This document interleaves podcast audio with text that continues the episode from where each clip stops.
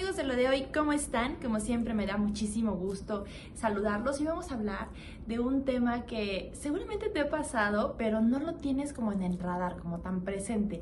Y el tema de hoy se llama la fatiga de la decisión. Y es un síndrome, el síndrome la fatiga de la decisión. ¿Qué es esto?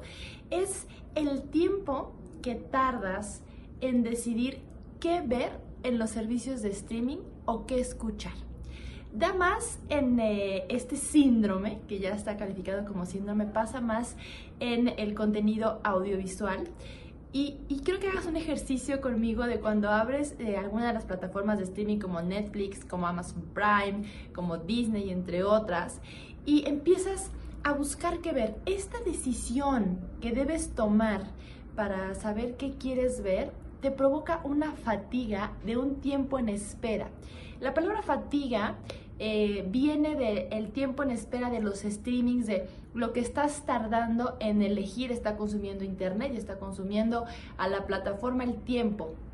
Y también es importante que sepas que te está consumiendo a ti en la decisión y te está cansando.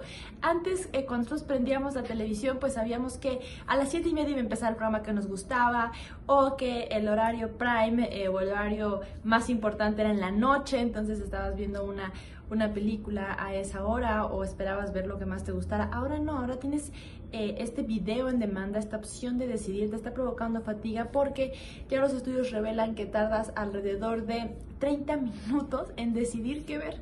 Y una vez que empiezas a verlo, no estás convencido de lo que hayas elegido sea la mejor opción. Te quedas pensando en, ¿y si hubiera visto mejor esta serie? ¿Y si hubiera elegido mejor esta película? Y además, eh, compites con tu entorno y eh, con tu entorno social o con tus conocidos de yo, iba a empezar a ver esa serie y elegí otra, debí elegir la que mi compañero de trabajo me dijo, la que mi amigo o la que mi familiar. Entonces todo el tiempo estás en una constante fatiga, la de la decisión, que es un nuevo síndrome que nos está dando en temas digitales y bueno, ahora en el tema de confinamiento y el tiempo en espera de los streamings, esto ha aumentado muchísimo más, 200% el uso de, eh, de plataformas tipo Netflix Prime, Spotify y Apple Music, porque esto también pasa con la música. Haz un ejercicio hoy que llegues a tu casa. ¿Cuánto tiempo te tardas en elegir qué contenido ver y qué contenido escuchar? Tú siempre tienes la mejor opinión.